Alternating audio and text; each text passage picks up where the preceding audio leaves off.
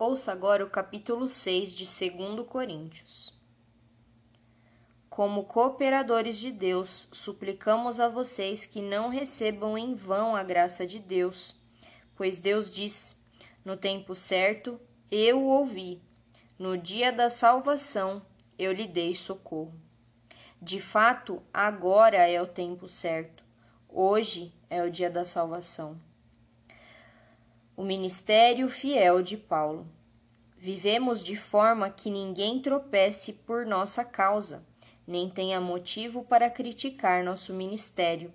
Em tudo que fazemos, mostramos que somos verdadeiros servos de Deus. Suportamos pacientemente aflições, privações e calamidades de todo tipo. Fomos espancados e encarcerados.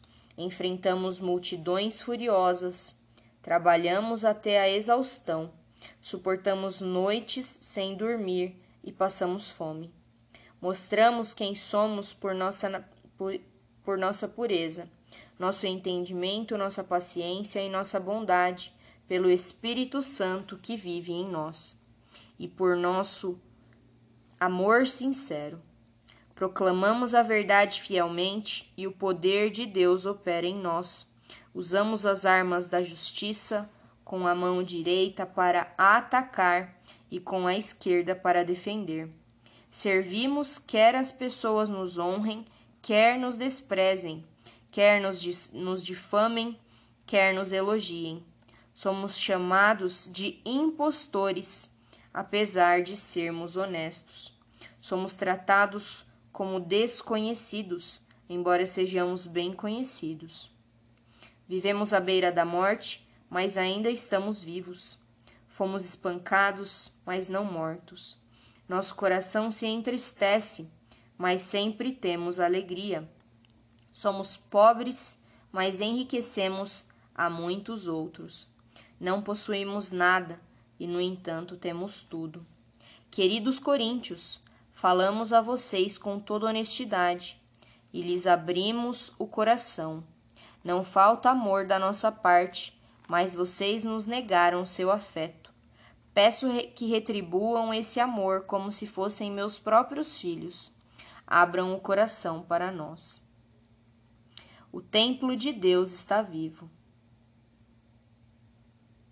O templo do Deus vivo. Não se ponham em julgo desigual com os descrentes como pode a justiça ser parceira da maldade? Como pode a luz conviver com as trevas? Que harmonia pode haver entre Cristo e o diabo? Como alguém que crê pode se ligar com a quem não crê? E que união pode haver entre o templo de Deus e os ídolos? Pois somos o templo do Deus vivo, como ele próprio disse: habitarei e andarei no meio deles. Serei o seu Deus, e eles serão meu povo. Portanto, afastem-se e separem-se deles, diz o Senhor. Não toquem em coisas impuras, e eu os receberei. Eu serei seu pai, e vocês serão meus filhos e minhas filhas, diz o Senhor Todo-Poderoso. Se encerra aqui o capítulo 6 de 2 Coríntios. Pai, muito obrigado por mais um dia por mais uma palavra, por mais uma leitura, Senhor. O Senhor toca nos nossos corações e nos diz o que um verdadeiro cristão deve ser. Nós não devemos buscar as riquezas deste mundo, mas nós devemos buscar agradar o teu coração. Quantas vezes nós vamos à, à igreja procurando por coisas que o Senhor pode nos oferecer. Mas quantas foram as vezes, Senhor, fez em nosso quarto e perguntamos ao Senhor o que nós podemos fazer pelo Senhor? O que é que nós podemos fazer para agradar o teu coração, Senhor? Nós não queremos só receber e receber e receber, não. Nós queremos saber, Senhor, o que uma pobre e miserável alma como eu, que não merece o sacrifício que o Senhor fez na cruz, o que eu, humilde desse, desse jeito que eu sou, posso oferecer ao Senhor, meu Pai. Guia os nossos corações e os nossos pensamentos para sempre agradar o teu coração, Senhor, servindo ao nosso próximo, amando a nós mesmos e aos outros, amando ao Senhor em primeiro lugar e sempre buscando o teu reino em primeiro lugar, Senhor. As coisas do céu e não as coisas terrenas. Que nós possamos ligar a, a, o céu aqui na terra também, Senhor, onde nós estivermos.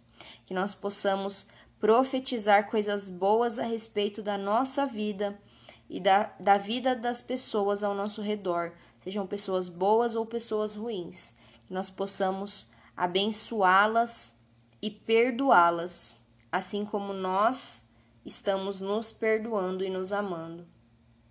Cuida dos nossos corações, Senhor, dos nossos relacionamentos. Essa é a minha oração, Pai. Nós nos entregamos a Ti. Em nome de Jesus, amém.